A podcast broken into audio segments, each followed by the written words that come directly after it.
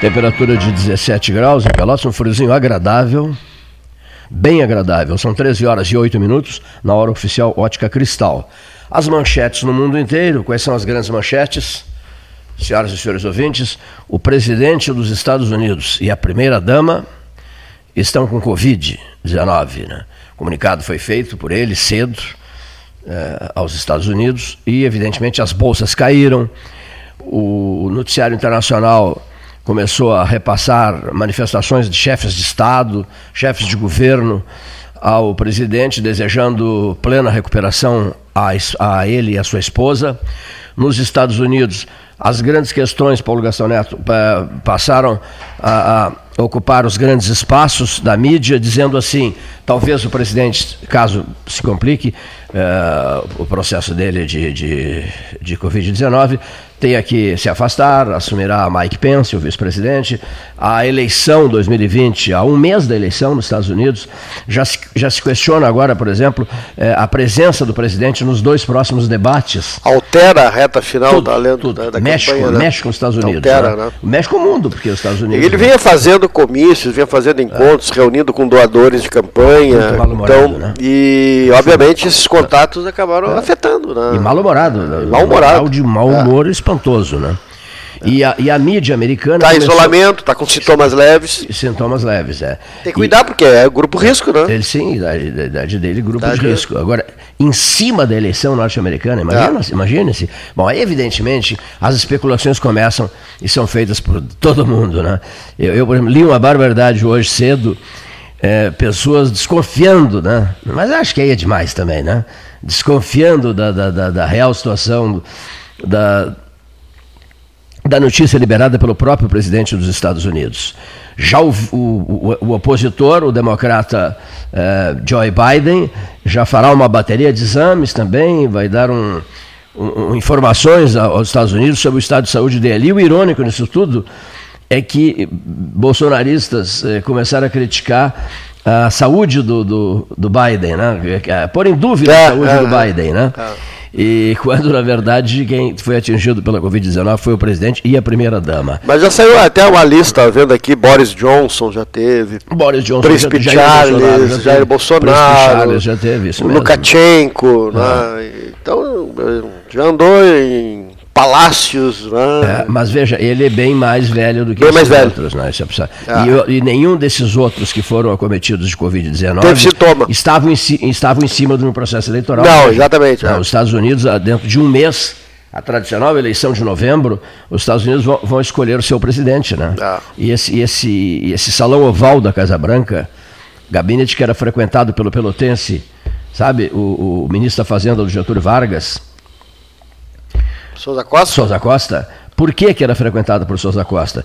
Porque Oswaldo Aranha era tão íntimo do presidente, mas tão íntimo do presidente, que ele levou o Luiz Simões Lopes, outro pelotense, levou o Souza Costa ao Salão Oval da Casa Branca. Eu tenho fotos que me foram repassadas no nosso arquivo fotográfico.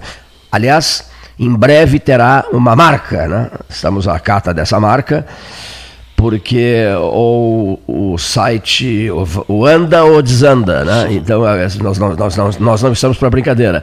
Quem teve grande percepção nisso, né, sem nenhuma dúvida, foi o Davi Treichel, que gosta do 13, que ouve o 13, o João Pedro Schild, que gosta do 13, que ouve o 13, e que se articularam e disseram, não, o site não vai desaparecer, né? Só que o site é dividido em duas frentes: a frente de áudios e a frente de fotos. São feitas fotos todos os dias. Todo mundo que vem aqui sai daqui fotografado. Isso vem sendo feito desde, desde 1978. Nós temos o mais completo arquivo de fotos, sem nenhuma dúvida, de Pelotas e da região. E nós estamos precisando que alguém assuma a valer né, esse setor de fotografias, essa memória fotográfica. A memória auditiva né, já está garantida. Né? O áudio 13 horas, a memória 13 horas tem assinatura atacado Trecho. Já está assinando a memória 13 horas. Agora nós precisamos de alguém que assine a valer as imagens do 13 Horas, as fotografias do 13 Horas. Valendo destacar que em meio a isso também temos vídeos, né? Vamos incluir os vídeos, que não são tantos. Não são tantos. Né? Que não são tantos, na riquíssima memória fotográfica do programa 13 Horas. Sempre que acontece alguma coisa, alguém é nomeado para uma alta função, enfim, morre alguém famoso, não famoso, mais ou menos famoso, todo mundo corre atrás do site 13 horas da memória fotográfica do 13 horas. Os senhores querem que, que ela seja preservada? É uma pergunta que eu estou fazendo aqui. Deixar no ar a pergunta. Os senhores querem que a memória fotográfica do 13 horas seja preservada? Pois bem, é com os senhores. É com os senhores. Eu não quero mais ouvir aquela frase. Eh, nos abandonamos, somos uma cidade morta, somos lentos demais, custamos a tomar decisões. E custamos a tomar decisões. Vou dar um exemplo. Vou dar um exemplo. Eu espero até hoje o Parque dos 200 anos. Eu tenho muitas esperanças colocadas a valer em cima desse item chamado. Gastal, me ajuda aqui. Em cima desse item chamado é, plantio de flores, de árvores, de frutíferas. Todo dia nós vamos falar nisso. Todo santo dia. Entre hoje e 31 de dezembro de 2022. Esse compromisso eu assumi, fale mais afastado do microfone, porque senão ficam achando que você está doente, não é isso não? Por causa da respiração? É que eu subi a escada, eu vim pela escada agora. E realmente cheguei cansado aqui em cima. Mas vim num bom pique subindo esses sete andares aqui. Por consequência, eu tenho. Os elevadores são problemáticos, né? São problemáticos os elevadores, não são? Tem gente que não gosta de elevador, acha que o elevador é perigosíssimo nesse tempo de pandemia, porque ele concentra né, é, a respiração de todo mundo ali, né? Que fica respirando ali no interior. Então, então vá, vá pela escada agora, meu jovem. Obrigado pelo meu jovem. E vem pela escada. Por consequência, senhoras e senhores ouvintes, estão feito o registro. Nos Estados Unidos, a grande notícia do dia: Donald Trump e esposa com Covid-19. E no Brasil? O que é que está acontecendo no Brasil? Eu conversei com algumas pessoas marcantes, qualificadas, que entendem muito. Hoje, José Fernando Gonzalez vai falar sobre isso. O nosso brilhante José Fernando Gonzalez. O doutor Ramiro Carpenedo Martins Neto, não sei se já conseguiu falar contigo, ele quer falar contigo, Gonzalez. Promotor de justiça no estado de Goiás, em Goiânia, brilhando lá. Integrou um grupo de trabalho, meu Deus, que deu uma sacudida em Goiás. Inclusive, em episódios de repercussão nacional. Exemplo, o João de Deus. Dr. José Fernando Gonzalez, daqui a pouco mais, falará sobre o Supremo Tribunal Federal e o ministro indicado pelo presidente da República, já publicado no Diário Oficial. Agora ele será sabatinado no Senado. É, e até alguém me perguntou hoje cedo: o que, que achaste? Eu digo: não me, não me entusiasmei o, lá sei eu, o visual do novo ministro, uh, não sei o conteúdo jurídico intelectual dele, não sei, desconheço. Ele é, quem fez elogios a ele foi o ex-ministro da Educação, Hugo Napoleão, que é amigo nosso, e eu converso quase que diariamente com ele, e ele é de Teresina. Foi duas vezes governador do Piauí. Mas olha, Cleiton, ele é qualificado, é um conterrâneo nosso lá de Teresina. Ele atua no Tribunal Regional Federal 1, né? nomeado pela, pela, pela então presidente Dilma Rousseff, e é um homem preparado para a função. Né? Por, é só o que eu sei dele, né? a única coisa que eu sei dele. Agora, até bolsonaristas não gostaram, né? muita gente não gostou. Agora, a situação do presidente é realmente muito delicada. Né? Qualquer que seja o presidente, né? aconteceu isso com o presidente Lula, com o presidente Dilma, com o presidente Sarney, com o presidente. Michel sempre vai desagradar alguém. Sempre. Sempre vai desagradar vai alguém, agradar alguém. Grupos, né? Agrada um grupo, é. desagrada outro. Né? Apoios políticos ficam desagradados. É muito difícil. É o tipo da escolha realmente requer que seja feita num primeiríssimo momento a explicação toda seja feita com habilidade. Eu recupero isso para te dizer que o Jair sugeriu o Valdir Arcoverde uma longa conversa com o Figueiredo, no Palácio Planalto, e o Figueiredo disse assim: Gostei do histórico desse senhor, piauiense também. É, me faça uma gentileza, traga o Valdir Arcoverde até Brasília, ele que se hospede num hotel discretamente, e depois que venha conversar comigo aqui no Palácio. Mas que não faça estardalhaço em relação à chegada dele. e que nem deixe vazar qualquer coisa de que ele poderá ser o novo ministro da Saúde. Porque no momento em que vaza isso, o presidente ou o governador, seja quem for, fica numa situação delicada, né, Gastal? Ele, é. ele, ele tem que administrar a, a, o festival de pressões que passa a receber. Ele indica um, dezenas vão contestar essa indicação, não é. vão aceitar, não vão claro. acatar essa indicação. E a vida do presidente ou do governador torna-se um inferno. inferno né? Isso o Jair Soares me contou em detalhes sobre a escolha de, de Arco Verde. Eles que começaram a preparar o SUS brilhantemente sobre a escolha do ministro da Saúde, ele era o ministro da Previdência, escolha feita por ele. Ele escolheu, ele, Jair Soares, escolheu o ministro da Saúde, Valdir Arcoverde. Mas as escolhas de ministros, elas têm duas vertentes. Ou é da cota pessoal, da escolha pessoal do, do, do, do governador, do presidente ou do prefeito, ou é fruto de uma articulação política. E sempre teve um espaço maior na mídia. A indicação de um ministro do Supremo, ela passou a ocupar um espaço uh, recentemente, não era uma coisa que se debatia no país.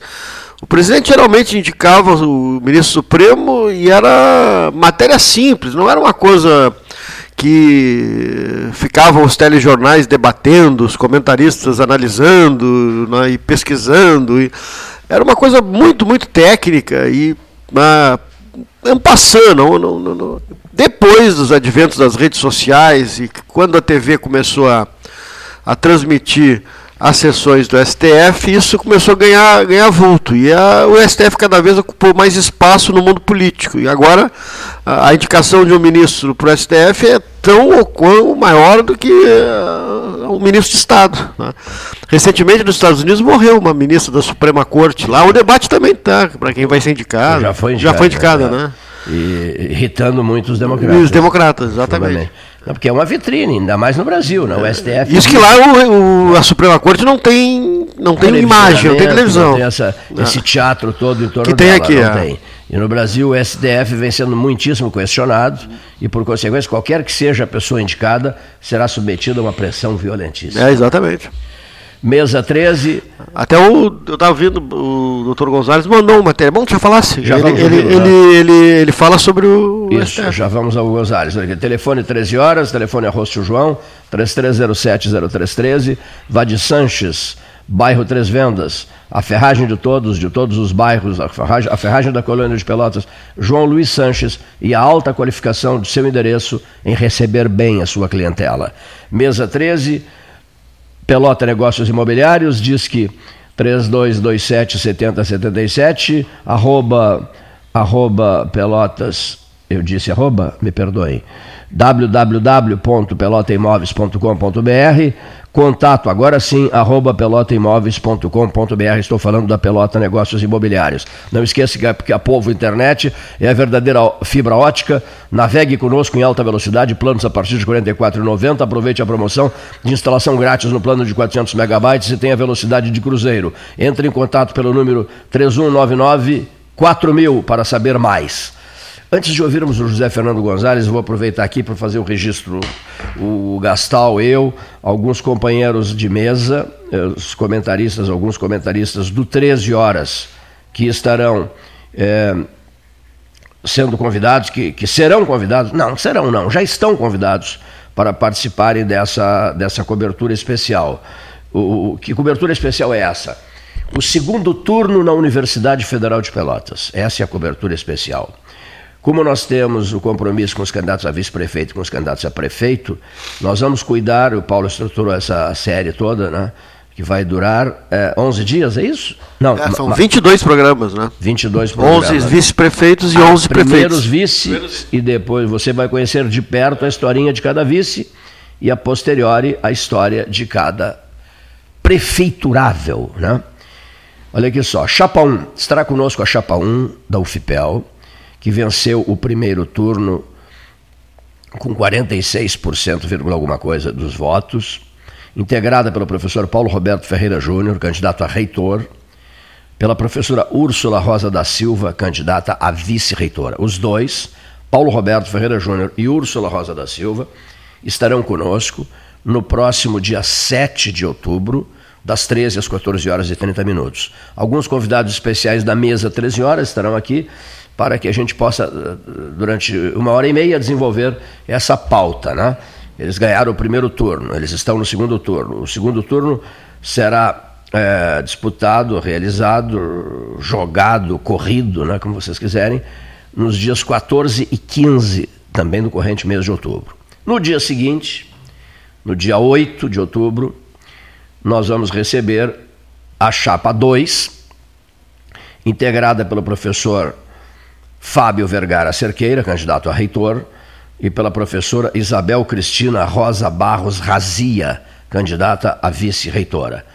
Uh, eu tinha os números aqui também, é 19, alguma coisa, né? Uh, a, a, a, votação obtida pela chapa 2 no primeiro turno para a reitoria da UFPEL. Os professores Fábio Vergara Cerqueira e Isabel Cristina Rosa Barros Razia estarão no dia 8, sendo ouvidos pela mesma equipe né, que ouvirá os professores Paulo Roberto Ferreira Júnior e Úrsula Rosa da Silva. 20,07 o Fábio Cerqueira e 46,43 o, o, Perfeito. o Paulo Ricardo. Em números definitivos. E a data do segundo turno? A data certa do segundo turno? 14 e 15 de outubro. 14 e 15 de outubro. Então o 13 não ficará fora do processo eleitoral da Universidade Federal de Pelotas. Está aqui o anúncio oficialmente feito. Os senhores já perceberam o que será o mês de outubro para nós, né? um mês novembro, né? carregado, assim como novembro. Em novembro nós vamos colocar um trem puxado por uma Maria Fumaça nos trilhos, mais um vagão restaurante, a equipe de trabalho, a mobilização, eu acho que dos 45 colaboradores do 13, todo mundo com a máscara, bonitinho e tal, o vagão restaurante para atender o pessoal, em transmissões intermináveis, né? Transmissão, tá, tá na linha, tá, no, tá nos trilhos em transmissões intermináveis, né? benditas transmissões intermináveis. Eu sou do tempo daqueles camaradas que tem, tinham, tinham uma saudade danada. Não, não. Eu estou num, num te, no tempo em que alguns tinham uma saudade. Tem, ajeite essa frase. Em que alguns ainda têm, fica melhor assim, ó, uma saudade danada, seu Paulo, do que? é, do voto sendo contado, assim, manuseado, aberto, lido. Voto, no, ah, nós estamos abrindo mais uma cédula aqui. Voto para fulano. Sabe, levava uma semana a contar. A gente transmitia noite e dia dos ginásios. É um saudosismo. Não, não passa de um saudosismo, mas que era interessante, era. Era estressante, desgastante, ah, é, cansaços monumentais, mas tinha você tinha, parece que, contato com. com ah. É que nem ler um jornal, né? Um jornal, você vê um, ler um jornal online é uma coisa. Agora, é, manusear o papel, marcar, pegar uma caneta, marcar uma frase, um período, etc., é outra coisa. Bem melhor, acho eu.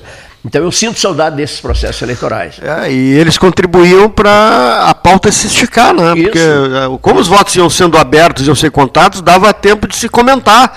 Hoje não, você aperta um botão. E junto com a pauta, e junto com a pauta, montado na pauta, cavalgando na pauta, a emoção, né? Tá certo? Vamos abrir as urnas do Fragata. E atenção, ouvintes, o Fragata é assustador. A, a, urna do Fragata, será, as urnas serão abertas. E aí o Irajá deu a volta no Brode, não foi? Ah. No, no bairro Fragata. E a fiscalização ah. constante ah, dos partidários. Ah, né? sim. Ah, sim. Todo mundo, fiscal, todo mundo de olho, olho em cima. Da, da mesa. Né? Como é que diria o narrador aquele? Olha o lance, o lance, que lance! Que lance! Diria Celestino. Celestino Valenzuela. Mas voltando, voltando, voltando para a questão trem, né, o, o, nosso amigo Samir Cury, sempre atento e ouvinte nosso, ele nos mandou um recorte do Jornal do Comércio de anteontem, muito interessante, que é uma, uma citação do ex-deputado federal Vitor Faccioni, né, do, é, do, do, do, PDS. direito do governador é, Ele fala sobre um artigo escrito pelo ex-prefeito Fernando Carrion e que diz o seguinte, mais ou menos o seguinte, uh, o, o turismo e o progresso de Caxias e da Serra começaram com o trem, Uh, e faria uma correção, desde o título e na abordagem ampla de seu artigo intitulado Trem para o Rio Grande e para o Brasil, está o problema da exclusividade rodoviária com a extinta RF, né, FSA, aquela rede ferroviária do passado, que erroneamente, que sai escandalosamente, foi extinta ao invés de ampliada e atualizada. E termina o Vitor Fationi dizendo: renovados cumprimentos ao caro amigo, ex-colega de lutas, o que felizmente desperta para mais uma nobre causa a sua, que é o sistema ferroviário, forte no mundo e extinto no Brasil. É Prossiga com a sua luta, muitas vozes irão te apoiar. É. tá aí, tá aí ó. É. Não sei se hoje teria eco, né? Viação acho que é uma, Acho que é uma coisa, uma coisa que o Brasil teria que mas retomar. Tipo, a, a, criatividade caseira. É, eu já falei ser... outro dia. Olha aqui, ó, é o maior sucesso em Santana do Livramento, a terra do, do, do, do, do ouro, ouro de Santana, o, o solucionado por azeite, o azeite, o azeite ouro de Santana. Em Livramento, RS, é, GG. Fronteira. Como é que é a brincadeira minha aquela? Santana do Livramento, RS. Não, GGS. GGS. Grenal Grande do Sul. É GGS, não RS. É Grenal Grande do Sul. Agora o Estado. Aliás, mais um Grenal esse fim de semana. Sim, mas o Grenal é lógico, o Estado. Mas amanhã é o Grenal. Mas isso não, o Estado chama-se Grenal Grande do Sul, GGS. Então, olha aqui. O pessoal de, de livramento, Paulo, é criativo. Ah, muito bem, mataram a ferrovia? Tudo bem, mataram a ferrovia. Mas nós vamos viver da poesia, do que sobrou da ferrovia. Pelotas, acorda para isso. Nós precisamos viver da poesia do que sobrou da ferrovia, qual seja, Livramento tem o seu trem, uma Maria Fumaça, vagões, aquelas, aqueles, aqueles, aqueles vagões antigos, tem um vagão restaurante, sai da estação ferroviária de Santana do Livramento, vai para os vinhedos, a, a, a região. É, eu não lembro quais são as, as, empresas que estão lá, não importa, mas leva para os vinhedos de, de livramento. Os meus amigos de livramento, que querem o 13 lá, dentro desse trem, diz que é um xodó, que, que todo mundo fim de semana, é passeio para todo lado, pessoal andando de trem. Aqui não se tem o que fazer. Você fica em casa, com a televisão ligada, a água não dá para aproveitar, porque o aproveitamento é mínimo das nossas águas. Nós somos devagar, sempre fomos devagar. O bonde, bonde, não tem mais, bonde. Sendo que Pelotas e Capão do Leão, aqui nosso município vizinho aqui, tem uma trajetória rápida e é, prática. Percurso rápido, é verdade. Até para Rio Grande, né? É. Teria até para Rio Grande. Quer dizer, brinca-se com coisa séria. Trem é uma barbada. Outro dia alguém me dizia, não, mas e o bonde? Você quer a volta do bonde? Onde é que você vai conseguir bonde? Onde é que você vai achar um bonde? Aí eu fui para a internet, essa porcaria aí, que em minutos eu resolvi o problema do bonde. Tem uma, tem uma empresa que fabrica, uma fábrica de bondes no Rio de Janeiro, no Cosme Velho. No Rio de Janeiro, no Cosme Velho, tem uma empresa que fabrica, uma fábrica que eles constroem o teu bonde lá. Claro que não há mais trilhos aqui, teria que colocar um determinado trecho turístico. Mas que mistério é fazer isso? Santos não fez isso, senhores ouvintes. Santos, aquela cidadezinha atrasada lá de São Paulo, não fez isso. Deslocaram é, pedras, eh, paralelepípedos no centro velho da cidade, colocaram uma linha férrea, uma linha do bonde, não é? Colocaram uma linha de bonde e o bonde circula pela, pela Praça Central de Santos e outros, e, outros, e outros endereços. Um bonde turístico na cidadezinha de Santos. Claro, não é uma pelota avançada em ideia, sempre pronta a inventar coisas né, para melhorar o seu turismo, com uma capacidade criativa louvável dentro do Café Aquário, dentro das universidades Estão sempre criando, mas criação só na conversa fiada. Um fala para o outro, o Cleiton vai para o rádio e faz a conversa fiada dele e fica nisso. Ninguém toma iniciativa nenhuma. O que nós não queremos que aconteça com o plantio das árvores, que fique só na conversa fiada. Por isso que eu disse que nós vamos falar nisso todos os dias. Até estou esperando a, a, essa uma dúzia como é que é o nome do bairro lá? É, de, Guabiroba. De, uma dúzia de mudas de Guabiroba para levar e plantar lá na Guabiroba. Mas eu não quero que essa novela se estique. Nós estamos há 208 anos sonhando e delirando, não fazemos nada. Fica tudo para amanhã, vamos ver amanhã, depois, quem sabe, temos que fazer uma reunião, um seminário. Ah, tem que fazer um seminário. Três meses de seminário. Aí, eu, eu, eu, há 40 anos eu acompanho seminários. Aí, terminado o seminário, eles engavetam as propostas. Enquanto isso, Livramento tem o seu trem. As sobras da poesia ferroviária. Nós não, nós matamos a poesia ferroviária. Arrancamos trilhos. Do bonde, então, arrancamos todos os trilhos. Nós temos uma visão notável. Né? Mas aí é prepotência. Quando a prepotência se faz presente, aí fica muito difícil. Muito difícil.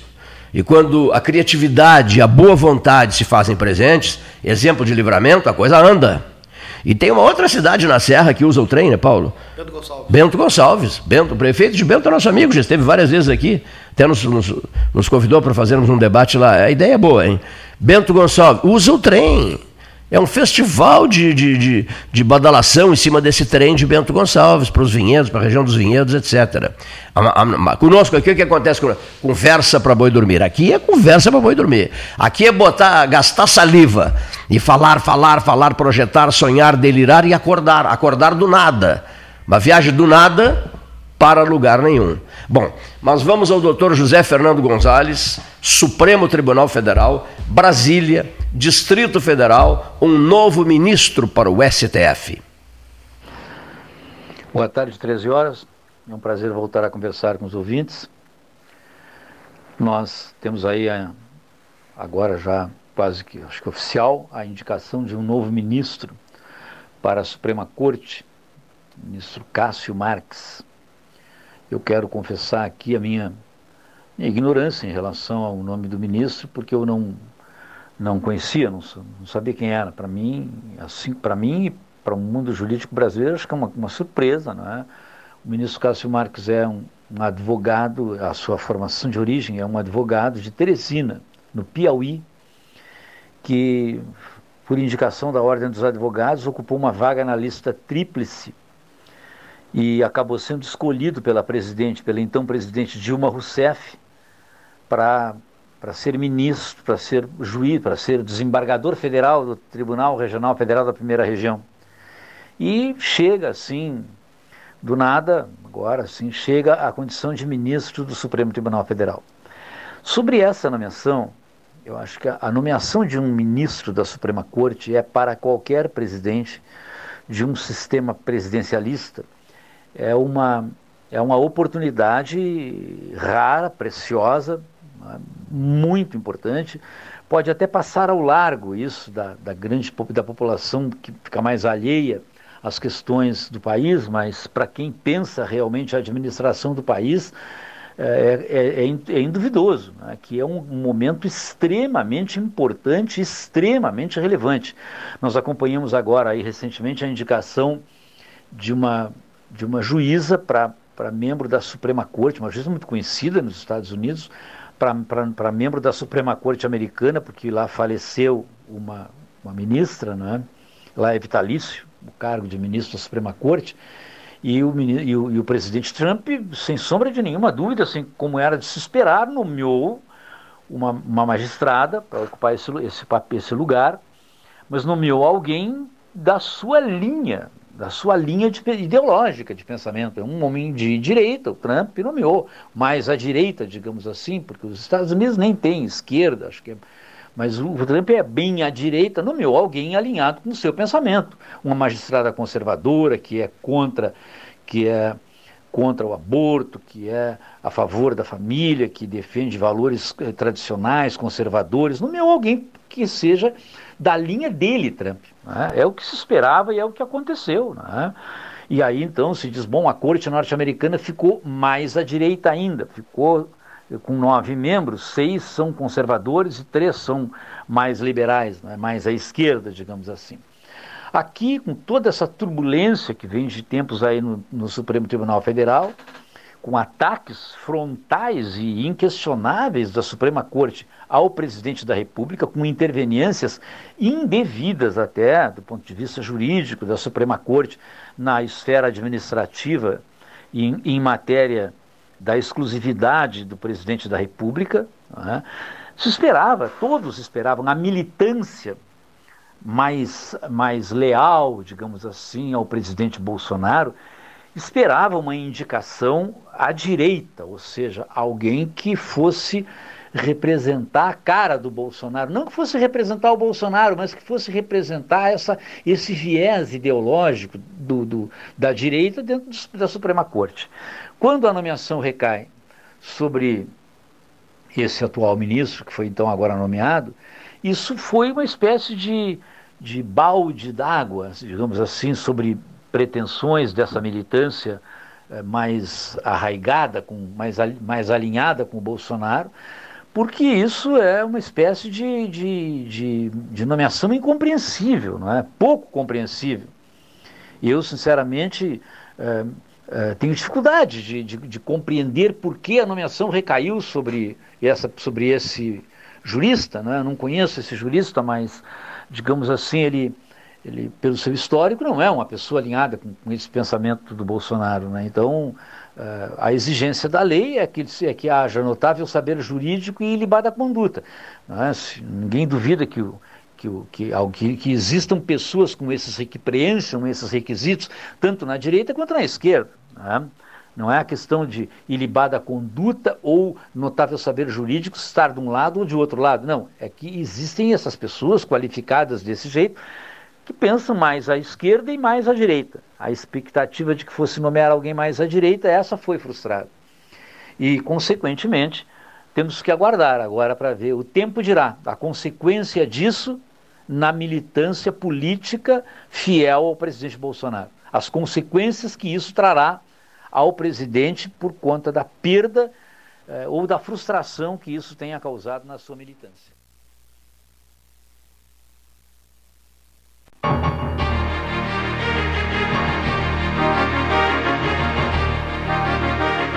Associação Comercial de Pelotas é um dos órgãos mais antigos do país, sempre em defesa da classe empresarial, com uma história marcada pela transparência e pelo compromisso com seus associados. Faça parte do nosso quadro de sócios. A ACP está localizada no edifício Palácio do Comércio, Rua 7 de Setembro 274, telefone 3028 1541, com o ramal 200. A SPO ampliou e inovou. Há 40 anos prestando serviços em arquitetura e construção, agora também é consultoria imobiliária especializada. As tendências no mercado de imóveis, projeções, prospecções, oportunidades e as melhores estratégias e logísticas de compra e venda. Mande um WhatsApp para 53 98117 8685 ou ligue para 53 3028 9944 e converse com a equipe SPO. Bom Sul, qualidade em carnes suínas e bovinas. Avenida Fernando Osório, 6959. Telefone 3273 9351. Lembrou de pegar a máscara, mas esqueceu da carteira? Relaxa. Chegou a Banrifest, a nova pulseira de pagamento contactless dos cartões de crédito Banrisul. Na hora de pagar é só aproximar sua Banrifest da maquininha. Não precisa nem encostar. Ah, ela é a prova d'água, para você usar até na hora de lavar as mãos. Combine seu novo jeito de pagar. Vista sua Banrifest. Peça já a sua no app Banrisul Digital. Suba no caixote do Café Aquário para debater a duplicação da BR-116.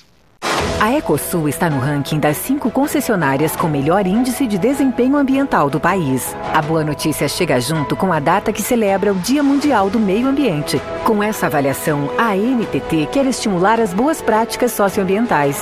Temos orgulho dos nossos programas de redução do consumo de água, energia limpa, produção de mudas nativas, separação de resíduos, frota sustentável, entre tantas outras ações do nosso cotidiano.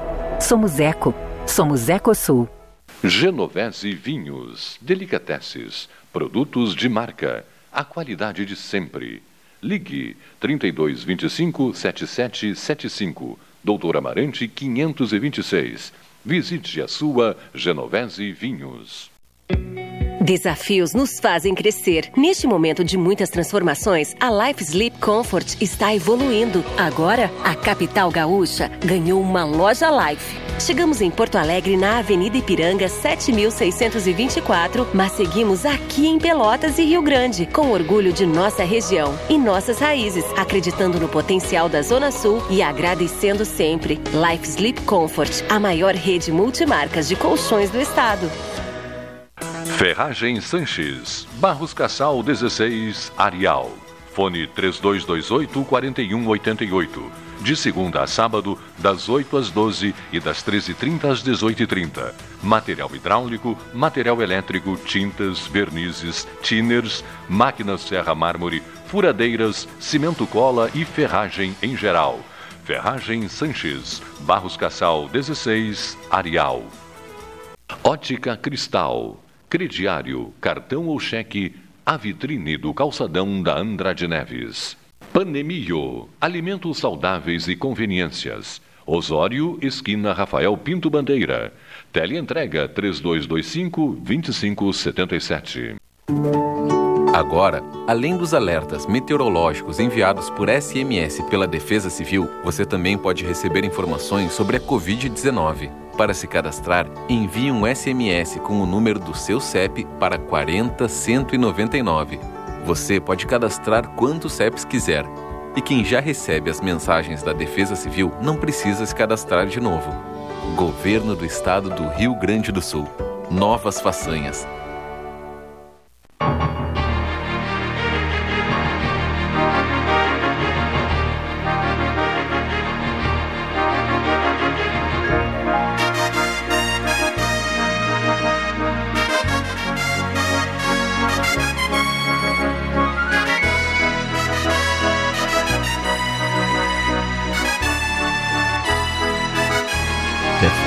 se irrita com Porto Alegre às vezes, né, seu Cleiton?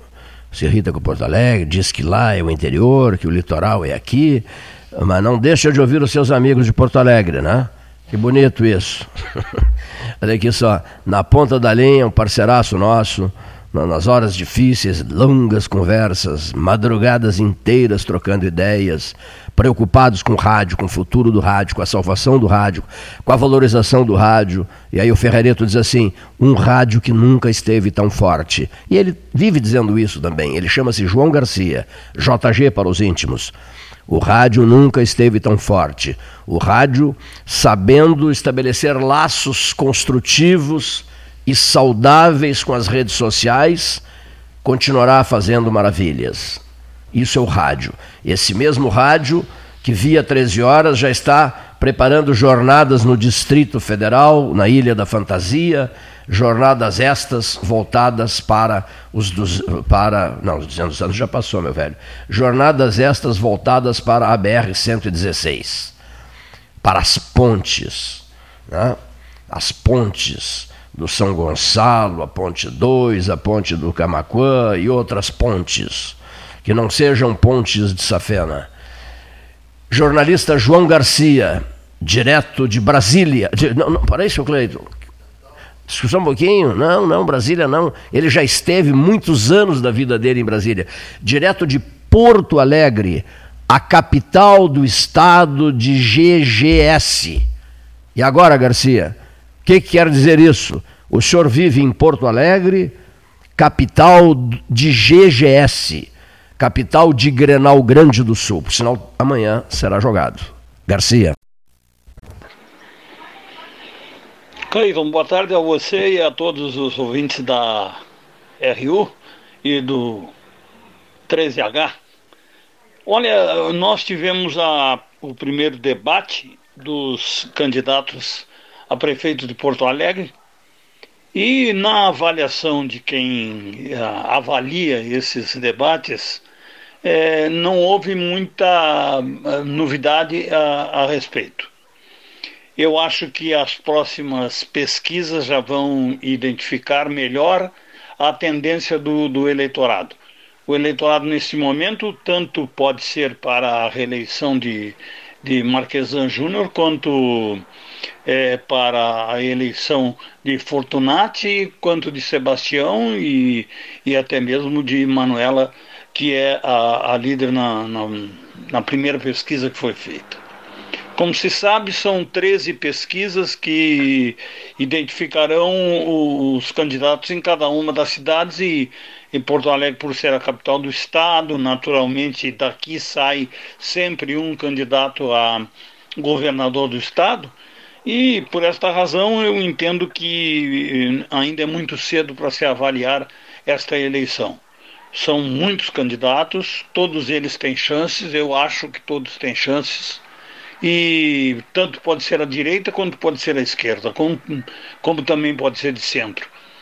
Eu estou ficando em cima do muro, mas a, a verdade, Cleito, é que é, não dá. Realmente, no primeiro debate, no primeiro momento, na, na, no, é, na primeira sensação da, da eleição, não dá para se fazer nada de, em nenhuma cidade é, nem aí em Pelotas, nem em Rio Grande, nem em Bagé, nem em Caxias do Sul e em Santa Maria, nessas grandes cidades do, do interior do estado. E não se pode fazer também em Porto Alegre. Eu prefiro esperar um pouco mais, ver a tendência de outros debates, é, de ver o início do, do horário eleitoral para definir. Como sempre, o tempo vai ser escasso vai ser pequeno para se fazer é, uma avaliação de quem realmente será um bom prefeito ou uma boa prefeita. as novidades ficam por conta da, de uma eleição de mulheres. E você sabe que é, nós temos uma tendência a, a, ao ao público, de, ao eleitorado, perdão, é, de fazer um, uma eleição ou de um negro ou nós já tivemos o seu Colares no, na prefeitura de Porto Alegre e hum, uma mulher. Eu não descartaria a Manuela, não descartaria a Juliana e com isso entendo que pode haver um, uma bifurcação e nós irmos realmente para o segundo turno. Primeiro turno é inviável, não, não existe essa, essa possibilidade. Mas vamos esperar, vamos aguardar para ver o, a, a situação. Eu não arriscaria nenhum nome eh, entre estes que, que podem até mesmo surpreender. O Walter Nagelstein pode eh, surpreender, pode eh, surpreender um outro número como o atual vice-prefeito que é candidato, então é, eu, eu espero que a gente tenha a oportunidade nos debates de avaliar, avaliar melhor. É isso que eu penso. Cleiton, a você, aos ouvintes do 13H, um grande abraço. Grande João Garcia, obrigado pela participação aqui no 13. Vou passar uma informação dessa semana, Cleito, ouvintes do, do 13 que a Câmara de Dirigentes Logistas de Pelotas, a CDL, né, que tem um, hoje não tem mais um presidente, mas sim um conselho gestor, realizou anteontem a, uma assembleia geral e uma, desde ontem tem então o novo conselho gestor. Né. Com a mudança saíram os conselheiros Mauro Bessa, da Aquarela Tintas, e Everson Nelman Vente, da Nelman e Vente Limitada.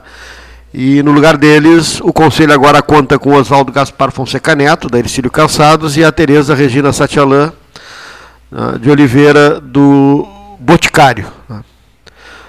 Então, a título de informação, né? novo conselho gestor da CDL. Né?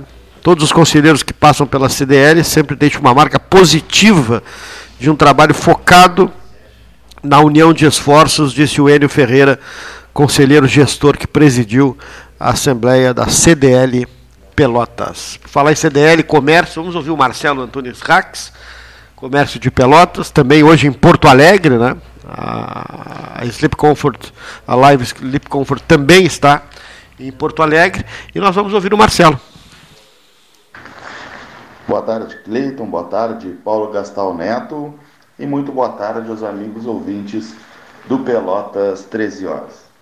Pois bem, Cleiton e amigos, semanalmente tenho ido a Porto Alegre, graças ao nosso novo empreendimento na capital gaúcha, e tenho percebido o andamento das obras da BR-116. Obras essas que por muito tempo estiveram paradas e graças ao 13 e ao Cleiton as obras foram retomadas há em torno de dois anos atrás. Pois bem, agora muita gente quer a paternidade dessa obra. Muitos políticos aparecem querendo ser o pai desta obra. Mas nós, pelotenses, soubemos muito bem que o grande precursor do retorno das obras da BR-116 foi o Cleiton. Uh, eh, BR essa que agora, até o final do ano, teremos mais 31 quilômetros liberados. Estamos caminhando para 58% de conclusão das obras da nossa BR. Um trabalho sendo feito minuciosamente, com qualidade, pelas empreiteiras que tomaram as rédeas da obra e pelo Exército Brasileiro, que também vem trabalhando em alguns trechos. Os trechos entre Sertão Santana e até a cidade, próximo à cidade de Guaíba. A BR está ficando com uma alta qualidade e principalmente focada na segurança e na vida das pessoas que por ali passam. BR que por muito tempo deveria ter sido duplicada. Hoje sentimos a falta da duplicação quando o trânsito se aglomera e algumas carretas se embolam, inclusive não deixando espaço para os veículos ultrapassarem elas. Cleiton, essa obra é de fundamental importância para o desenvolvimento da nossa região. Essa visão que tu teve lá atrás, é, ela fica bem clara da necessidade agora, onde o nosso porto, o Porto Gaúcho, ao que me parece o porto lá do norte não terá condições de sair do papel, acredito eu, e tenho quase certeza que não sairá, porque a infraestrutura do porto de Rio Grande é ímpar, um porto resguardado do mar e que dificilmente será desbancado por outro porto. Esse porto que cresce a cada ano, esse porto que traz progresso ao Rio Grande do Sul. E sem um modal logístico de qualidade que leve até o nosso porto gaúcho, o desenvolvimento gaúcho se torna pífio. A BR-116, obviamente, era um de nossos grandes problemas em termos de modal logístico. E isso vem sendo resolvido com o trabalho feito pela imprensa local e por até alguns políticos, e principalmente também junto a ti, as entidades empresariais. A BR-116 caminha para que em 2021 teremos a conclusão de suas obras, teremos a finalização da, das obras da BR-116. Alguns trechos parecem mais difíceis, como o trecho entre Barra do Ribeiro e Guaíba, onde nada foi feito. A partir dali do trevo da Barra, um pouco adiante, uns 3 quilômetros adiante, temos muitas partes que sequer foram tocadas, necessitando de muito aterro, necessitando da parte inicial da obra, mas que terá, pelo que nos parece, um foco total a partir de 2021. E o trecho Pelota-São Lourenço, com pequenos pedaços, necessitando a conclusão, principalmente ali no ponto da cidade de Turuçu. Então, Cleiton, eu diria que o trabalho realizado por ti e pela Aliança Pelotas começa a render os grandes frutos que a região necessitava. Cleiton e amigos, foi um privilégio mais uma vez falar com todos. Obrigado ao Marcelo Antunes Raques, né, que colabora sempre conosco com seus áudios, as suas participações aqui no 13 Horas, né, ao lado do Cleito. Vamos agora à Associação Rural de Pelotas, segunda-feira próxima, feira 94 Expo Feira Digital. Boa tarde, Rodrigo. Boa tarde é, a todos os amigos da, da mesa 13 Horas é, saudade de, de frequentar essa mesa, tenho, tenho, tenho sido um participante um pouco ausente, mas de qualquer forma o meu carinho e a honra de estar aqui, ela permanece sempre a mesma. E hoje com essa notícia tão boa, né, de, de que a gente agora se avizinha da, da 94ª Expofeira Pelotas, que esse ano acontece num formato diferente, aí se adaptando a, ao mundo em que a gente está tá sendo submetido e vai ser, ser, disponível através da nossa plataforma digital, levando as atrações que todos os nossos é, todos os nossos visitantes já estavam acostumados a ver nesse ano num formato totalmente digital. Bom, só para lembrar os nossos ouvintes, o Rodrigo Gonzalez é o presidente da Associação Rural de Pelotas, né? Eh, coordena todo esse trabalho eh, diferenciado que acontece a partir da próxima segunda-feira. E, e, como é que vai funcionar? Explica para os nossos ouvintes essa, essa feira, essa expofeira digital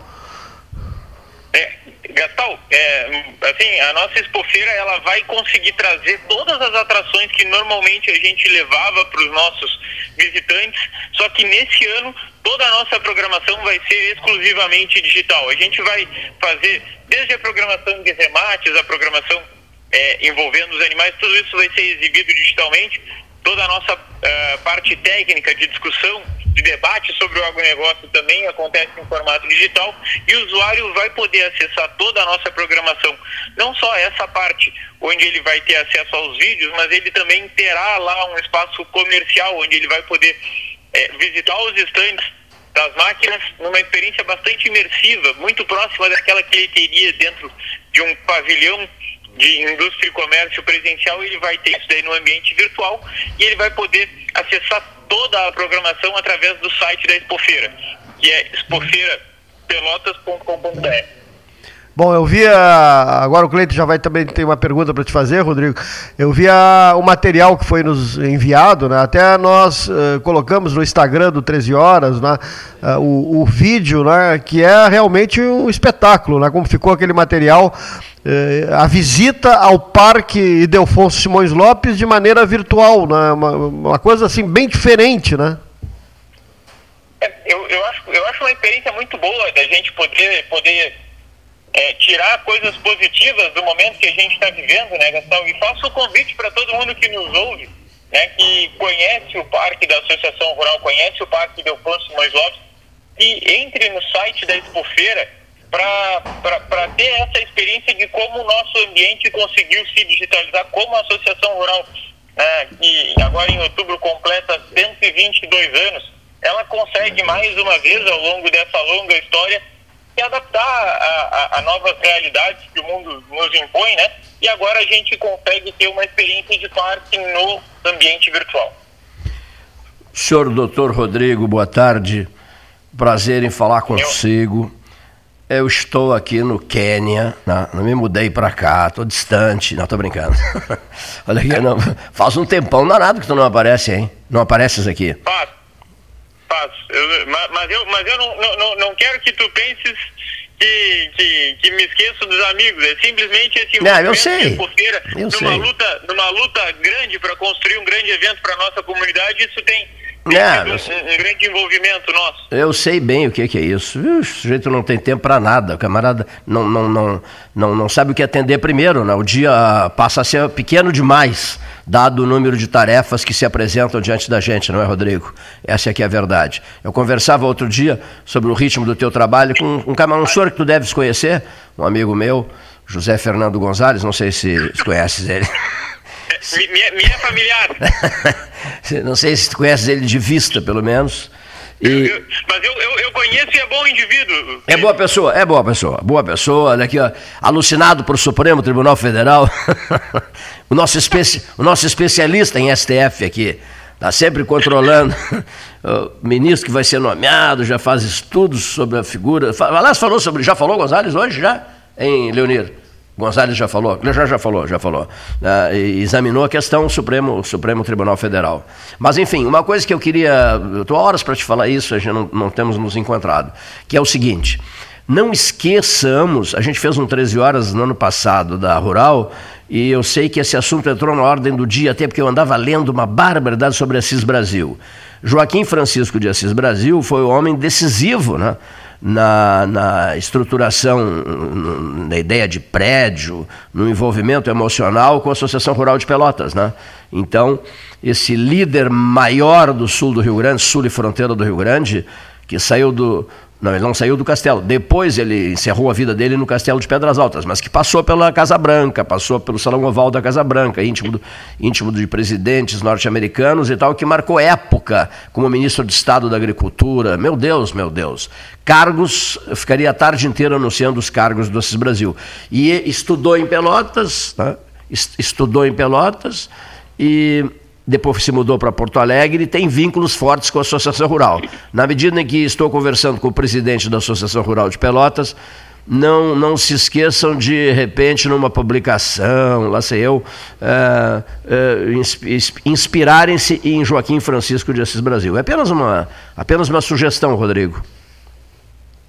Magnífica sugestão. Eu acho que de uma história que merece sim ser lembrada e ser honrada, não é, Cleiton? Acho que fez, fez muito pelo, pelo, pelo agronegócio local aqui e deixou marcas profundas né? no país também. Né? Serviu, serviu na Argentina, é, foi nomeado para a China, acabou não indo, é, missões duas vezes nos Estados Unidos, em N países, né? no México, né?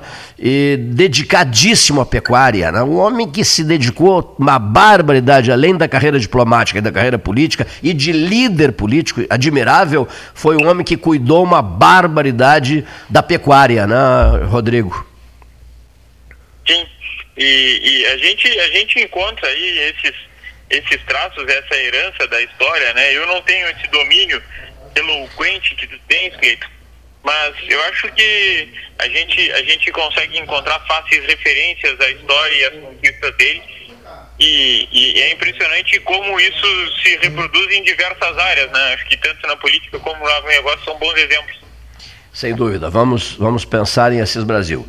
Eh, presidente da Associação Rural de Pelotas, como é que é, para nós aqui no 13, não é fácil, é, o 13 horas sem convidados, né? o 13 horas sem convidados. Os eventos sem a presença dos convidados. Vocês é, estão sempre, a gente está sempre aprendendo, é, é um aprendizado isso tudo, não é? É um aprendizado isso tudo. É um aprendizado que nós estamos fazendo. Agora, é complicado no início, né?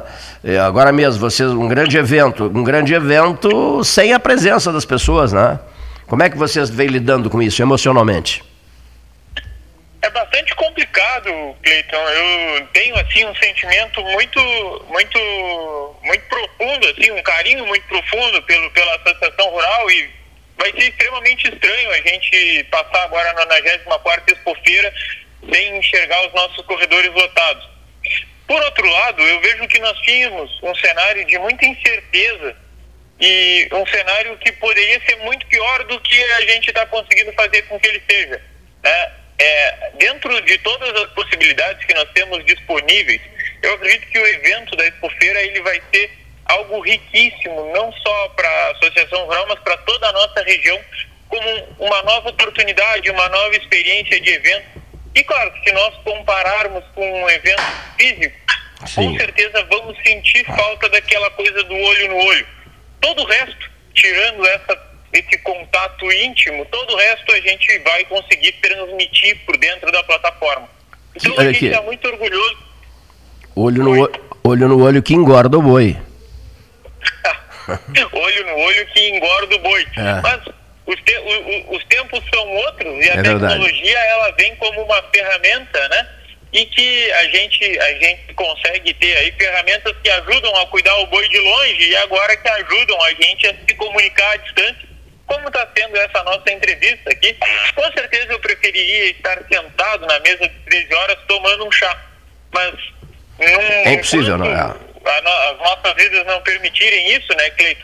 A gente tem que se esforçar para fazer assim como o 13 horas está fazendo, criar o melhor cenário possível, as melhores as melhores possibilidades, a gente está tá, tá desfrutando aqui, né? Como está sendo agora fazer uma entrevista à distância. Perfeitíssimo. Outro dia eu fui, outro dia eu fui convidado por um coquetel é, numa outra área de atividade, era o lançamento de um livro. E aí dizia, né? Coquetel simbólico, né? Aí o que, que eu fiz? Na hora do lançamento do livro, eu fui uh, na, na minha adega, servi.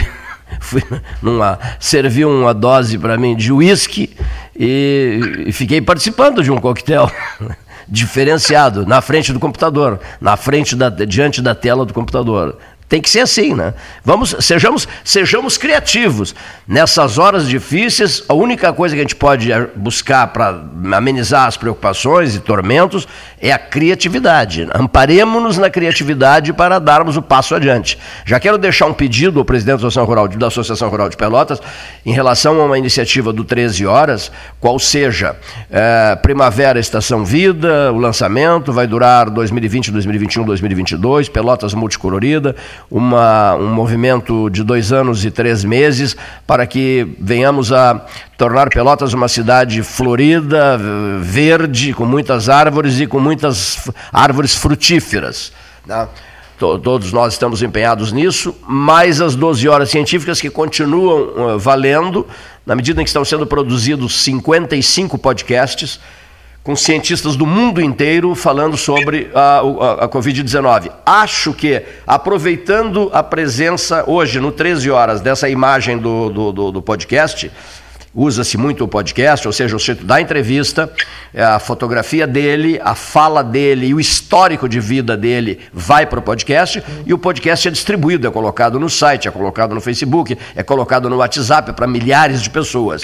Aproveitando-se, então, no caso, a figura do podcast que nós estamos usando muito, é, em nome do Atacado Trecho, eu quero sugerir à Associação Rural de Pelotas, selecionem alguns nomes para esse momento todo que será vivido, senhor presidente, selecione nomes de pessoas que de outros pontos do estado ou, do, ou mesmo do país, do, é, para que alguns podcasts sejam feitos para valorizar o evento da Associação Rural de Pelotas. É a sugestão que eu deixo.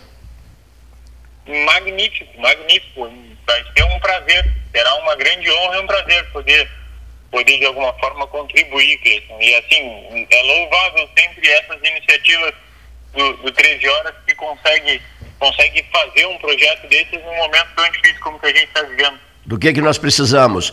Uma figura qualificada, um, um, visitante de vocês, enfim, ou de repente nem visitante, que fale da cidade onde se encontra, onde vive, endereço, telefone, nome, etc., e a área de, de especialização dele. E o resto será com, será, e o resto será com 13 horas e com o atacado trecho. Perfeito, vamos, vamos buscar o um nome. Né? Eu não, não não, não me recordo qual seria o nome adequado no momento, mas com certeza providenciaremos um nome, até porque né, dentro da nossa programação, Cleiton a gente trará pessoas é, de diferentes regiões do, do estado e do país para poder é, debater a cadeia do agronegócio e, e, vejo como algo muito positivo até que a gente possa é, procurar algum desses palestrantes e, e, e é, fazer, fazer essa, essa soma. Essas entrevistas, essa, essas entrevistas especiais. Eu não quero um, eu quero vários para, na, da cadeia do agronegócio para essas entrevistas especiais que serão transformadas, prezado Rodrigo, em podcasts e depois enviadas para si. Esse podcast vai ser, esses podcasts vão circular em todo o meio, sabe, do agronegócio. É fácil enviar via WhatsApp, né? E aí todo mundo, digamos assim, trocará ideias e impressões sem a necessidade de estar ao vivo participando do evento.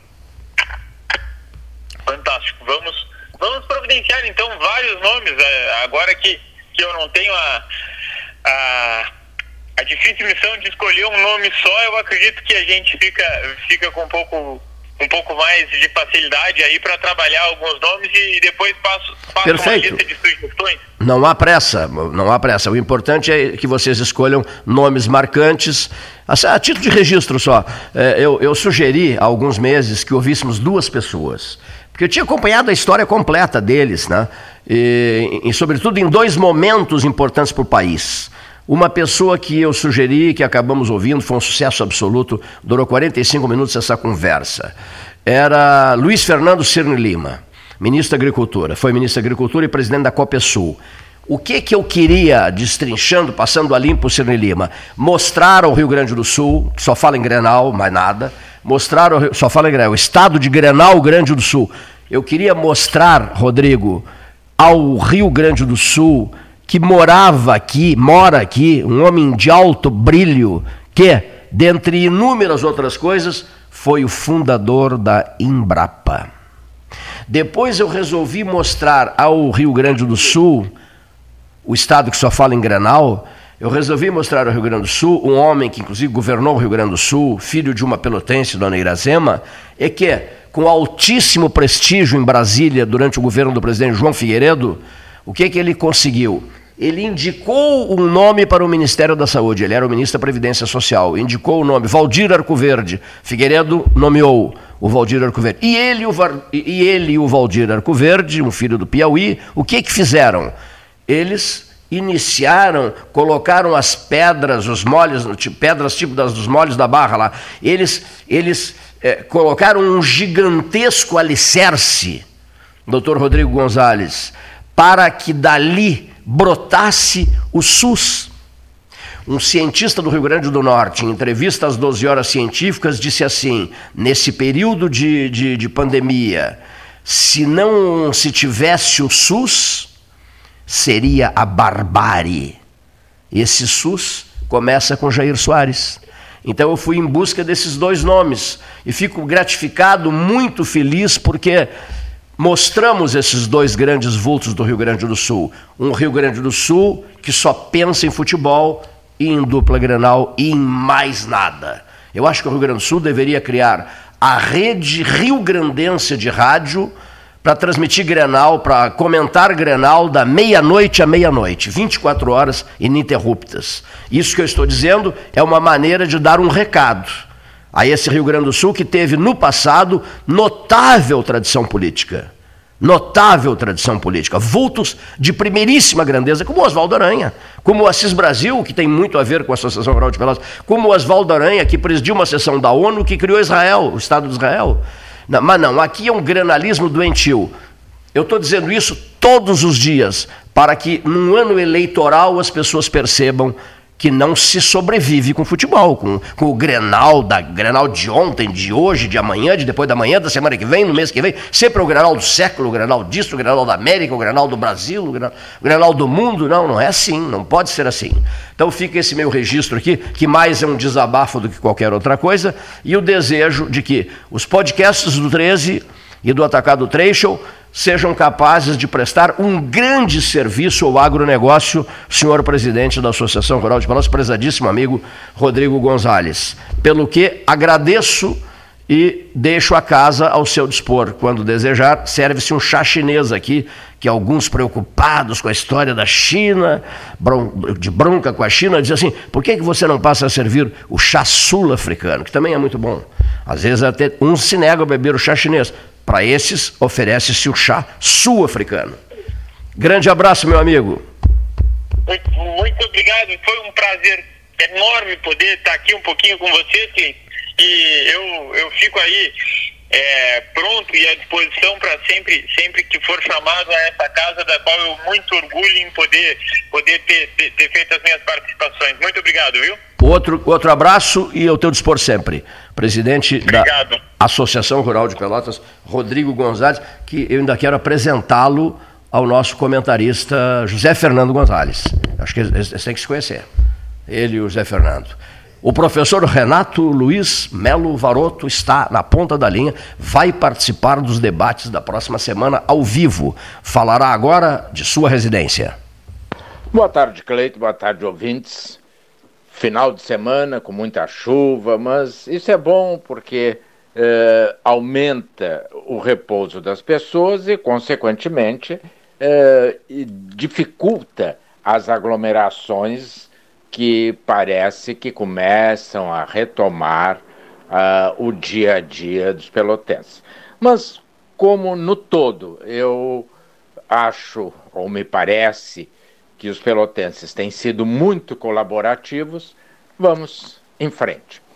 Uh, eu queria levantar uh, uma questão que a mim particularmente toca muito direto como advogado, mas acho que toca a todos os brasileiros.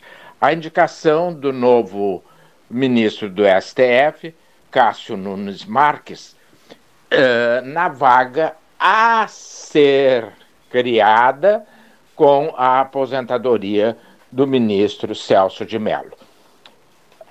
Todos, ou quase todos, embora o Nelson Rodrigues dissesse que a unanimidade é burra, uh, tem elogiado o futuro ministro pela sua competência jurídica, pelo seu equilíbrio uh, nas decisões, uh, vez que ele integra, desde o governo Dilma, nomeado pela ex-presidente Dilma Rousseff, o primeiro Tribunal Regional Federal, né? É, ele é nordestino, é do Piauí. Eu, com isso, o Piauí, eu, digo, o Nordeste volta a ter um ministro, coisa que há muitos. O último foi Carlos Aires Brito, se não estou enganado. Mas o que me preocupa são duas coisas. Primeiro, a insistência do presidente Jair Bolsonaro de fazer essa nomeação de modo a desrespeitar, a agredir, a atacar o Celso de Mello. Como quem diz, vai embora, sai daí, te manda. Quer dizer, isso é uma agressão absolutamente desnecessária para um senhor de 75 anos que, malgrado as divergências, inclusive o Saulo Ramos, que sempre divergiu de Celso de Mello, foi um ministro respeitado e é um senhor de 75 anos, doente. Achei muito desagradável. E segundo, o presidente dizer que é um ministro com o qual ele pode sentar, bater papo e atende duas condições: ser amigo dele e ter franqueza com ele para um pouquinho o ministro Supremo vai defender a Constituição e não os interesses do presidente ou dos seus filhos ou dos seus amigos, ou seja lá de quem for. Então isso me causou muito desconforto como brasileiro e, em especial, como advogado, embora semi-aposentado. E o outro assunto que eu gostaria. Eu não gostaria, na verdade eu não gostaria, Cleiton, mas sou obrigado porque tu sabe, tu também está recebendo apelos de toda a cidade. As pessoas não aguentam mais o bairro, o barro nas vilas e nos bairros. Os trabalhadores, alguns saem de casa com barro quase que pelo joelho, tem que trazer outra roupa, outro calçado para poder entrar em, nos seus locais de trabalho. Isso não é vida que se ofereça a uma população. Isso não é dignidade. Isso não é respeito ao povo. Nós estamos, graças a Deus, em condições de poder na nossa casa. Eu estou gravando aqui, olhando pela janela para o jardim do meu apartamento, vendo a beleza das flores, a chuva caindo, alimentando, nutrindo as flores mas não é a realidade do, da, do nosso povo de bairros e vilas. Fica aqui o apelo em nome deles, não é para mim. Eu não, não amasso barro. Eu não ando nessas dificuldades de não poder chegar ao trabalho, até mesmo porque estou aposentado. Mas eu faço um apelo, um apelo para que se dê dignidade ao trabalhador pelotense, que se respeite pelo menos as principais vias de acesso aos bairros e vilas de Pelotas, para que os nossos jovens, os nossos trabalhadores, as nossas crianças possam viver, ir e vir, como diz a Constituição, com toda a dignidade. Um abraço. Professor Renato Luiz Melo Varoto, conversando com a turma do 13, nesta sexta-feira. O pessoal usa a expressão, os jovens usam sextou, né? Sextou. Eu não gosto da expressão. Chove em Pelotas, não? Uma tarde de sexta-feira, as pessoas projetando o final de semana, uh, uns para repouso, outros mergulhados no trabalho. No nosso caso, continuaremos trabalhando, porque Estamos sobrecarregados com a produção de podcasts e de matérias especiais para os períodos eleição na UFPEL e eleição no município de Pelotas. Evidentemente, mas não abrindo mão de um vinho, né? Né, Alessandro Orengo? Não abrindo mão de um bom vinho. Um bom vinho com custo-benefício da Genovese, Alessandro Orengo, toda a linha de produtos de primeiríssima qualidade, toda ela com custo-benefício, você encontra no endereço tradicional de Pelotas, o do Alessandro Orengo. Sempre que eu chego lá, eu digo assim para ele: é, abram o meu peito. Não, Rasguem primeiro, rasguem o meu peito, abram o meu coração e nele verão escrita a palavra Itália, porque ele é apaixonado pela Itália. Adora o Brasil, vive no Brasil, mas os seus os seus pais, os seus avós, enfim, a família Orengo, famosíssima, com, cônsul da Itália na, em Pelotas, a família Orengo tem tem base na Itália, na maravilhosa Itália. Então ele é uma marca italiana em Pelotas, mas um, um, camarada perdidamente apaixonado pela sua terra. Vinhos aqui da região da campanha, da região serrana, da Argentina, do Chile, do Uruguai, os Tanal uruguaios, vinhos italianos, vinhos franceses, vinhos portugueses na mais completa coleção de vinhos. No site e no, e no Facebook eu costumo mostrar as marcas que estão vendendo bem e com custo-benefício. E aí, cite uma. Circos, custo-benefício, um vinho simplesmente maravilhoso, né? Há vinhos aqui da campanha excelentes, vinhos da Serra excelentes, né? Que o Alessandro Orengo coloca, a linha Capuani, por exemplo, a linha Capuani, a garrafa é belíssima, mais espumantes, vinhos e espumantes Capuani, a garrafa é simplesmente belíssima. É, que, é, vinhos nacionais, é, a linha Donguerino, que está fazendo muito sucesso, Instagram, ah, meu Deus, meu Deus, você tem na sua Genovese Vinhos, tem o serviço de teleentrega da Genovese. Qual é o serviço de teleentrega, seu Cleiton? 3225-7775. Ou, repetindo, 3225-7775 ou 984-28-7937. 984-28-7937. De segunda a sábado, das 9 às 20, capelete, queijo, salames, presunto parma e os melhores vinhos custo-benefício. Atente para isso. O custo-benefício é muito mais negócio fazer a compra do vinho aqui, com o custo-benefício, do que sair correndo risco pelas estradas, com a perspectiva de não conseguir depois encontrar o produto ou se surpreender com o preço lá fora. Vinho é aqui. Vinho a gente compra em casa. Né? Vá de Genovese Vinhos, Alessandro Orengo, sempre ao lado do 13. Na ponta da linha, na ponta da linha, olha que segunda-feira, antes de anunciar o próximo entrevistado, na, o, não é entrevistado, seu Cleiton, o comentarista, 13 horas. Na segunda-feira, eu pedi ao Paulo Gastão Neto, ele fez isso. Eu estive em contato com familiares do Armindo. Estou sempre telefonando para essa pessoa, muito amigo da família toda. Tenho ligado muito para Yara, para é, para o pessoal da, do, Chaz, do Xavier Chinês, que é uma prima irmã do Armindo. Estou sempre atrás de informações sobre o Armindo. Então, nós, o Paulo localizou, não eu, uma gravação maravilhosa do Armindo, uma conversa do Armindo conosco. Não, ele conversa com vários integrantes da mesa 13 horas. Se não me engano, conversa com Fernando Lessa Freitas, isso, conversa com José Luiz Marasco, conversa com inúmeros integrantes da equipe, entusiasmado, pura alegria, vendendo saúde, vendendo energia, Armindo Antônio Rasolim, uma longa conversa comigo e com eles.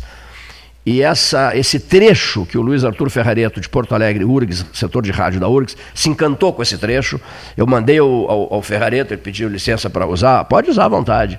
E nós vamos re, reprisar um trecho na segunda-feira, Alessandro Orengo, de Armindo Antônio Ranzolin a voz dos estádios, dos grandes jogos, das grandes decisões, e tive o privilégio de ter viajado vários países com ele, Ásia, países asiáticos, países da, europeus, aqui na Argentina, no México, 40 dias de México, e nos tornamos grandes amigos. Ele veio várias vezes a Pelotas, foi até mestre de cerimônias de uma figueira de bronze no Clube Comercial em 1986, quando recebemos Maurício Sirotsky Sobrinho e Breno Antônio Caldas a única vez que eles vieram aqui, os dois mesmo, para o mesmo evento, ocupando lugares de honra nos maravilhosos salões do nosso inesquecível clube comercial. Por consequência, fica esse registro. Segunda-feira, um bom trecho de Ranzolim para matar as saudades. A mesa 13 vai agora ouvir o reitor da Universidade Federal de Pelotas, professor Pedro Curi Alau, Pedro Rodrigues Curi Alau. Uma saudação aos ouvintes do Pelotas 13 horas, uma saudação Cleito, uma saudação Paulinho Gastal. Quem fala é o Pedro Alau, reitor da Universidade Federal de Pelotas, para conversar um pouco aí sobre a situação política do momento, né? O Cleiton, eu e o Cleiton estávamos conversando para falar aí sobre essa campanha eleitoral que recém começou aqui na cidade de Pelotas. Em primeiro lugar, deixar o desejo para que seja uma campanha baseada em propostas, para que seja uma campanha limpa, uma campanha ética. Sempre importante que a população tenha o direito de ouvir boas propostas, boas ideias dos candidatos, comparar as propostas, ao invés daquele tipo de campanha baseada em acusações, ataques, Uh, aliás, infelizmente, né, Cleiton, é o que a gente está vivenciando na Universidade Federal de Pelotas, uma campanha que chega a ser até vergonhosa para a instituição, o quanto tem sido baixo o nível da campanha, mas isso é assunto para outro momento. Então, Cleito, de, uh, temos aí um conjunto de candidaturas, uh, a candidatura de continuidade da prefeita Paula, depois um conjunto de candidaturas mais do espectro ideológico do centro, migrando para o lado mais da direita, e algumas candidaturas também do campo da esquerda. Me parece que a questão, a primeira pergunta é se teremos uma eleição em um ou dois turnos. Acho que temos que enfrentar essa questão. Na última eleição, a prefeita Paula ganhou no primeiro turno, então acho que a primeira dúvida que fica é quem será Uh, teremos ou não segundo turno? E a segunda pergunta é essa: em caso de termos segundo turno, quem seria o adversário da prefeita Paula no segundo turno da eleição? Acho que essas são as duas grandes perguntas aí do debate eleitoral em Pelotas. Uh, vejo uma avalanche de candidaturas a vereador, acho que sempre é assim. Temos uma série, aliás, de candidaturas que são, de uma forma ou de outra, ligadas à Universidade Federal. Temos estudantes nossos que são candidatos, temos professores, técnicos. Então, uma série de candidaturas que, de uma forma ou de outra, tem muito a ver com o nosso trabalho na universidade.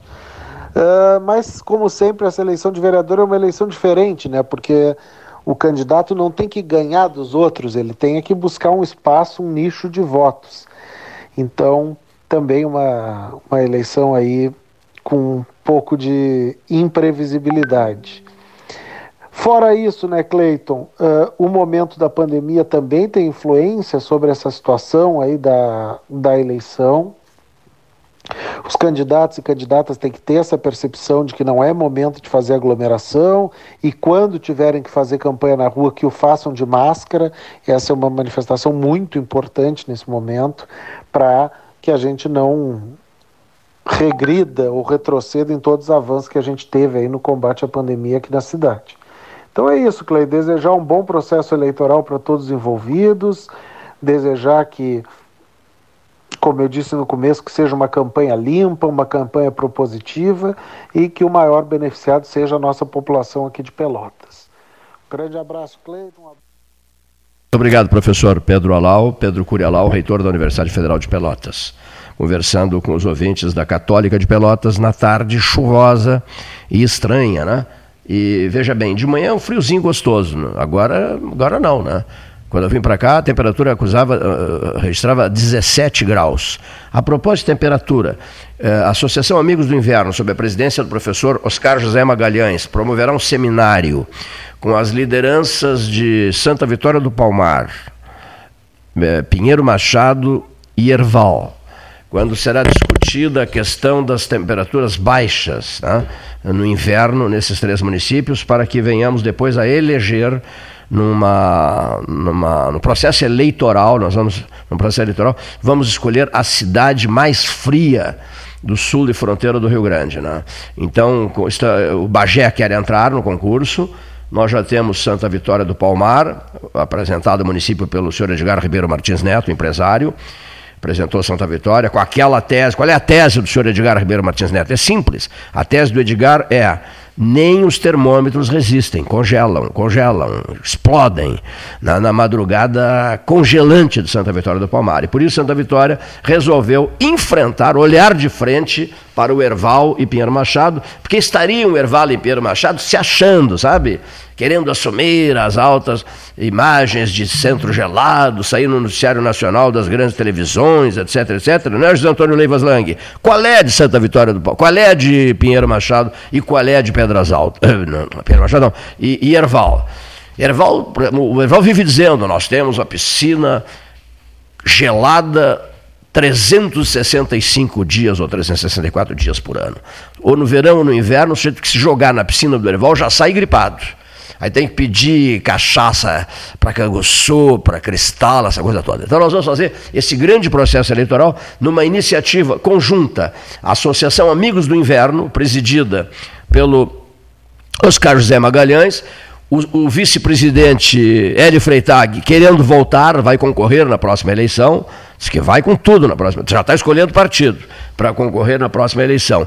E a parceria com a Associação Amigos do ah, com, a, com, a, com o Exército da Salvação, apelido que me foi dado pelo, pelo José Raimundo, inesquecível sempre presente, em função de eu estar envolvido sempre num evento, numa campanha disso, daquilo, daquilo outro. Foi lá na Beneficência, quando eu estava internado lá em 2018, ele vivia lá, que ele me disse assim: arranjei um título para ti. De qual é, Zé Raimundo? Comandante do Exército da Salvação, de 5 de maio de 2018. A partir dali, sempre me chamou de comandante. Como vai, comandante? tal.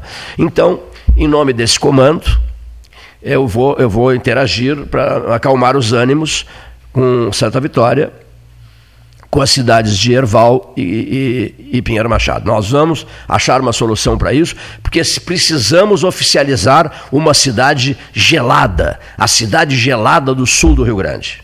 Brincadeiras à parte, ouçamos o nosso comentarista Silvio Chaigar.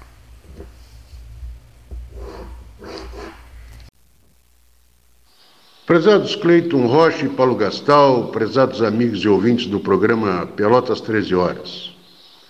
Passado o evento das 12 horas científicas, momento quando muito se escutou e aprendeu a respeito do impacto da Covid-19 nas estruturas de saúde em nosso município, no Estado, no país e mesmo no mundo, fiquei refletindo a respeito se essa não seria, além de uma doença causada por um vírus, uma crise maior, uma crise sanitária, e assim sendo, considero que, por ter sido as 12 horas científicas ancorada principalmente a partir da opinião de médicos e cientistas diretamente ligados à área da saúde, que outros antes do conhecimento com implicação direta sobre a vida social não foram ouvidos ou foram pouco escutados.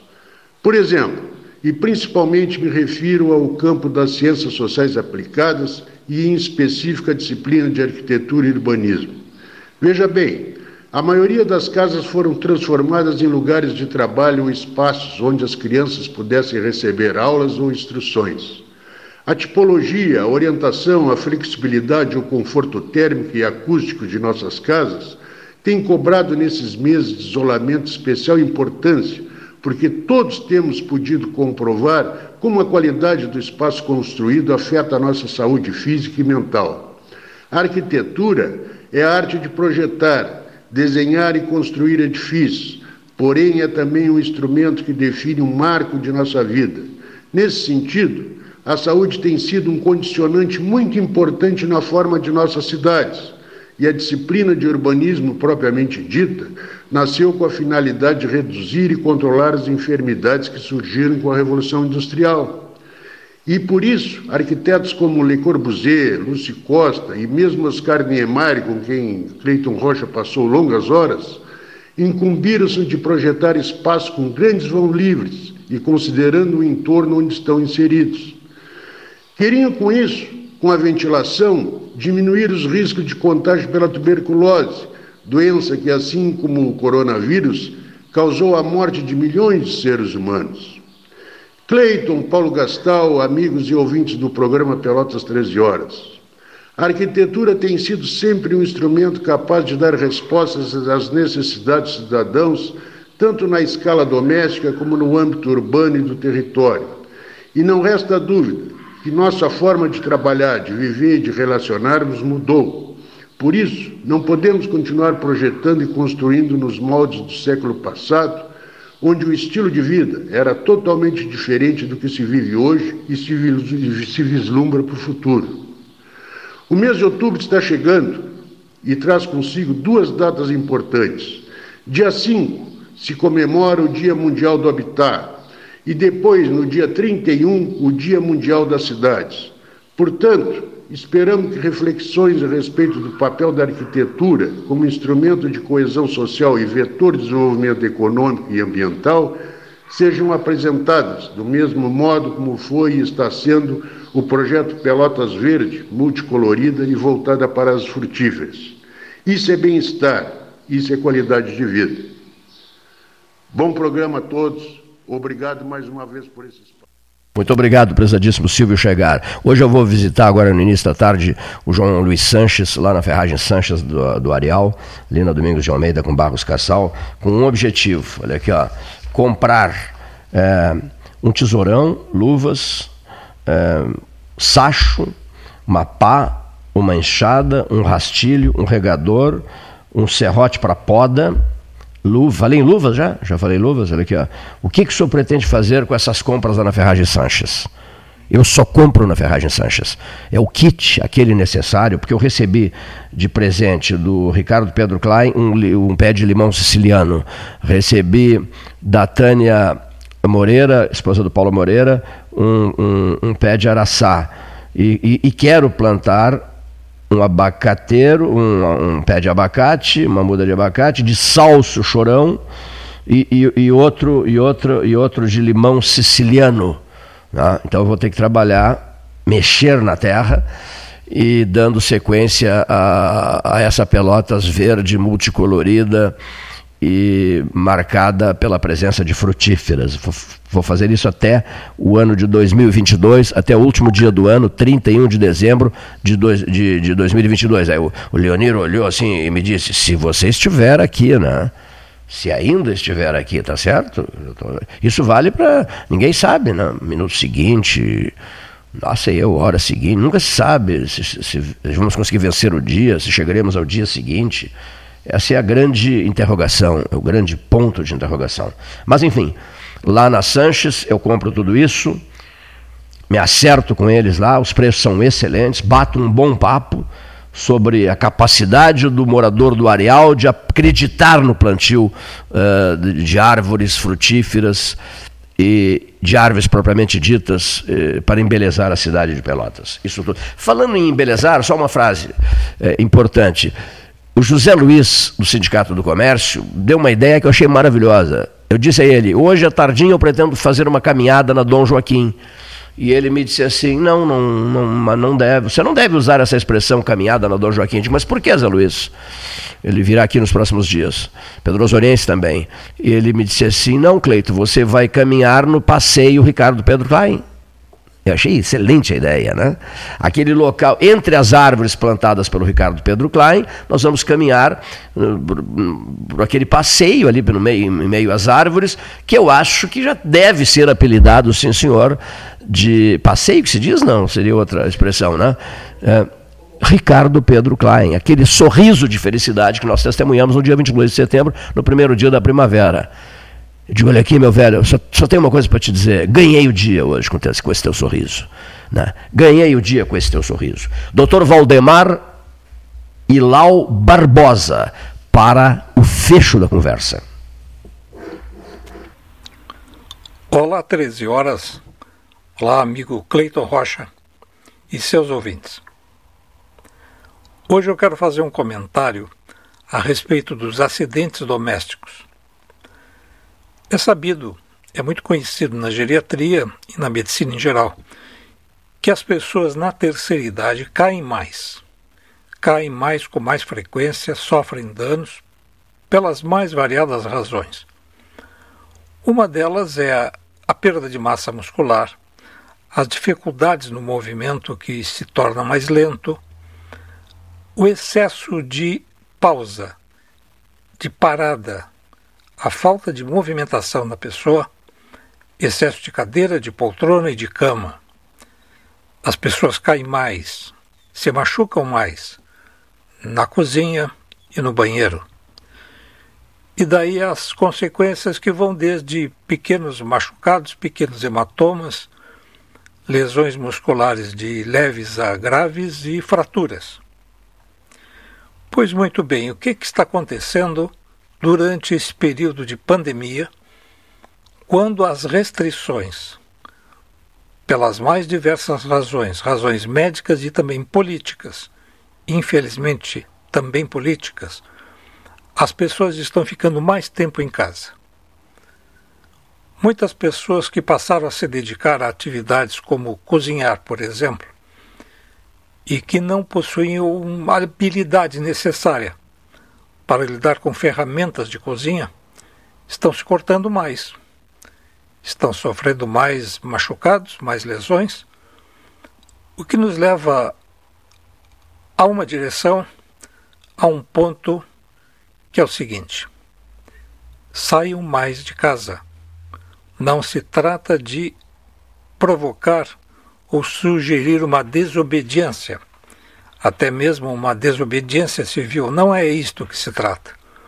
Trata-se, na verdade, de estimular que as pessoas saiam do seu ambiente de confinamento, caminhem na calçada da sua casa, do seu prédio, no seu local de residência e tome mais ar, mais sol e se movimente mais. Isto tenho falado repetidamente e vou falar a exaustão, porque uma coisa é restrição de contato com multidões e com grupos. A outra é ficar confinado em casa como se estivesse encarcerado a pessoa. Assim, comecem a fazer mais prevenção em relação a acidentes domésticos, que é o tema de hoje. Iluminem bem a casa. A morada tem que ser um local bem iluminado. Eliminem os famosos tapetinhos de beira de cama.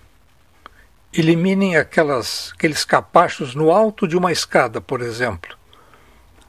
Os chamados trilhos, que em casas grandes ou com algum corredor, muitas vezes são usados para dar um, um toque de decoração de efeito, mas que, na verdade, se transformam em verdadeiras armadilhas para pessoas que estão com fragilidade, com sarcopenia, que é a perda de músculo, de fibra muscular, com dificuldades reumáticas, como artrose, por exemplo, que é muito prevalente na meia-idade em diante. Assim, o conselho de hoje, a reflexão de hoje. Evitem acidentes, iluminando bem, cuidando do piso, cuidando do calçado. Não usem chinelinhos daqueles que se atravessam quando você caminha. Tenha muito cuidado. Viva melhor. Viva mais. Muito bem, muitíssimo obrigado. Eu gostei muito desse, desse tema. Muitíssimo interessante esse tema do nosso doutor Valdemar e Lau Barbosa. Né? Depois, até ao vivo, a gente vai desenvolver, é, falar mais sobre isso, na medida em que é, é impressionante o número de, de, de, quedas que a gente tem, tem a oportunidade de uh, acabar recebendo informações. E o ex-ministro Chiarelli, por exemplo, né? o ex-ministro Chiarelli sofreu uma queda no ano passado em casa, sofreu uma nova queda desta feita, recupera-se no hospital da Unimed, terá que ficar um, um, seis meses né, em, em, recuperação, depois de uma delicada intervenção cirúrgica que teve a duração de cinco horas, posto que ele sofreu uma fratura em, em duas partes no fêmur, né, fratura, fratura dupla de fêmur em casa de novo, na sua casa no, no Laranjal. Até a gente teve a oportunidade, ele fez uma brincadeira comigo que eu nunca mais vou esquecer. Uh, o Mateu disse, pai, quer falar contigo. Eu já tinha tomado as providências para fazer a campanha de sangue, porque o, o cirurgião disse que ia precisar de muito sangue, posto que é uma cirurgia delicada e demorada, ele, ele ia precisar de muito sangue. Então me pediram para fazer a campanha de sangue. Eu fiz, como a gente faz sempre. E aí o, o sucesso foi muito grande da campanha, e ele depois quis falar comigo, mas antes da cirurgia ainda, ele quis falar comigo. E o Mateu passou o celular ao, ao, ao Chiarelli e ele me disse assim: Já soube que estás mobilizando o meu eleitorado. Achei bárbara essa frase. Estás mobilizando com sucesso o meu eleitorado, porque é impressionante o número de pessoas. Meu Deus, centenas. Né? Lotou, superlotou o, o banco de sangue da Santa Casa. E essas coisas são gratificantes, porque hum, o rádio, o rádio tem que estar em total sintonia com a prestação de serviços. Senão não é rádio. Senão não é meio de comunicação a serviço de uma comunidade. Prestação de serviços é a prioridade das prioridades. E a gente sempre fez isso. Nós sempre aqui do 13 Horas tivemos a oportunidade de fazer isso. Além de aprendizados outros com inúmeras pessoas sobre como ajudar em outras áreas e, e, e com outro tipo de, de, de, prestação de serviços. Fica, fica valendo esse registro, já avançamos demais. Agradeço a todos que estiveram conosco nesta sexta-feira. O 13 está sendo encerrado, voltará na próxima segunda.